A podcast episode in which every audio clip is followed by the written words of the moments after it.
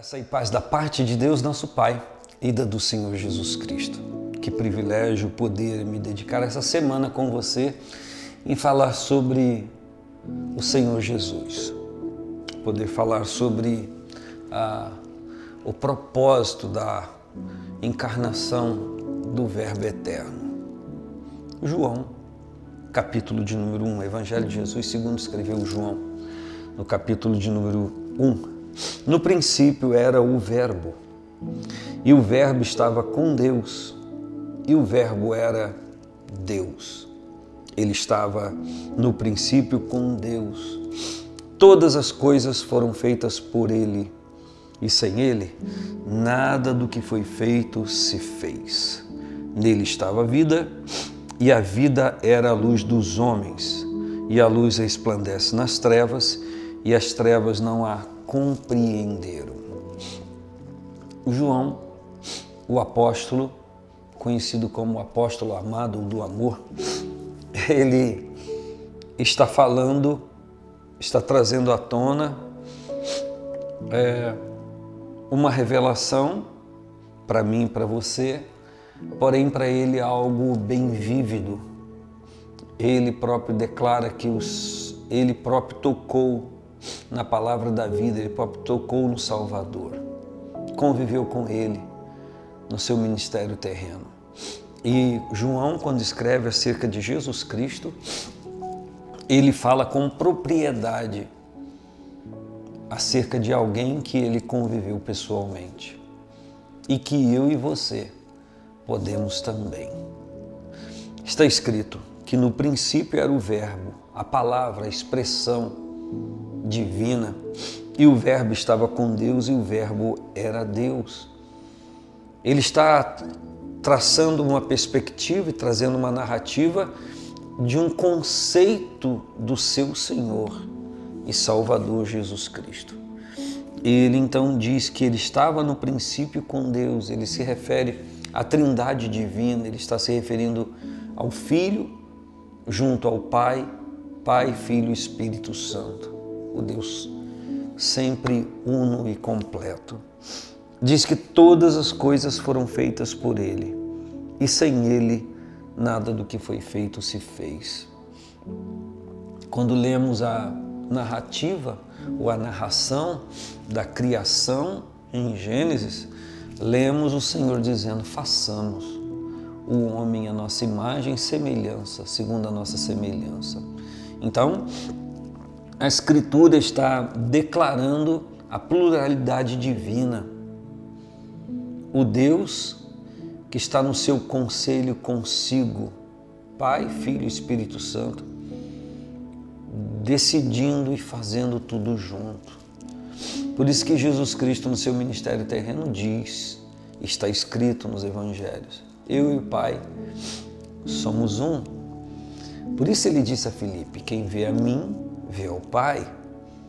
Então, ele está falando de um conceito de unidade que é muito elevado, que está muito acima de qualquer perspectiva de vida que alguém possa ter. Essa questão de unidade indivisível, que é o Deus Todo-Poderoso, é, vai um pouco além da nossa compreensão por conta das nossas dificuldades de convivência um com o outro, até mesmo dentro de uma casa.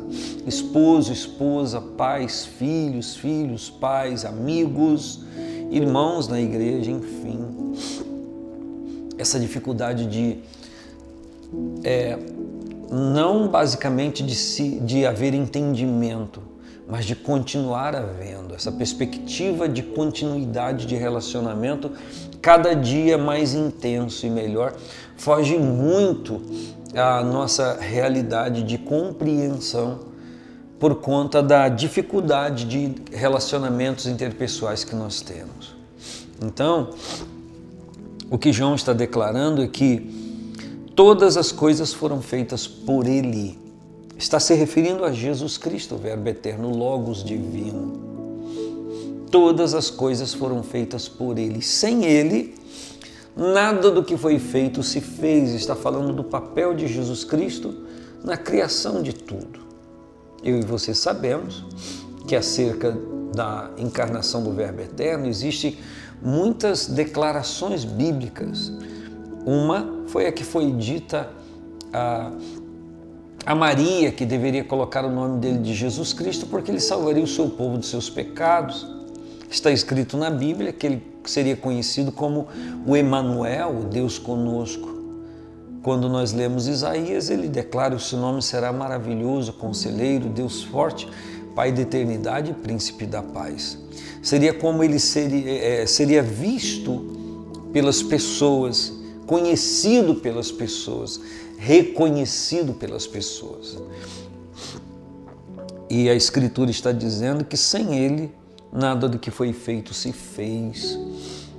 Isso ele próprio reitera no capítulo 15 de João, no versículo 5, na parte final, a parte B, o próprio Senhor Jesus diz: Sem mim nada podeis fazer.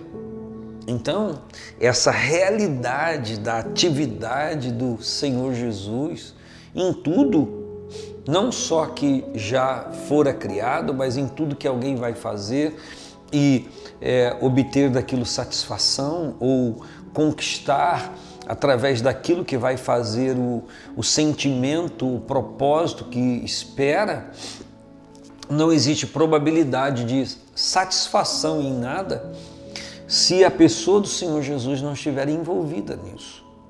Todas as coisas se tornam sem sabor, todas as coisas se tornam sem gosto, sem tempero, porque não tem a presença mais importante de tudo e de todos, que é o Senhor Jesus.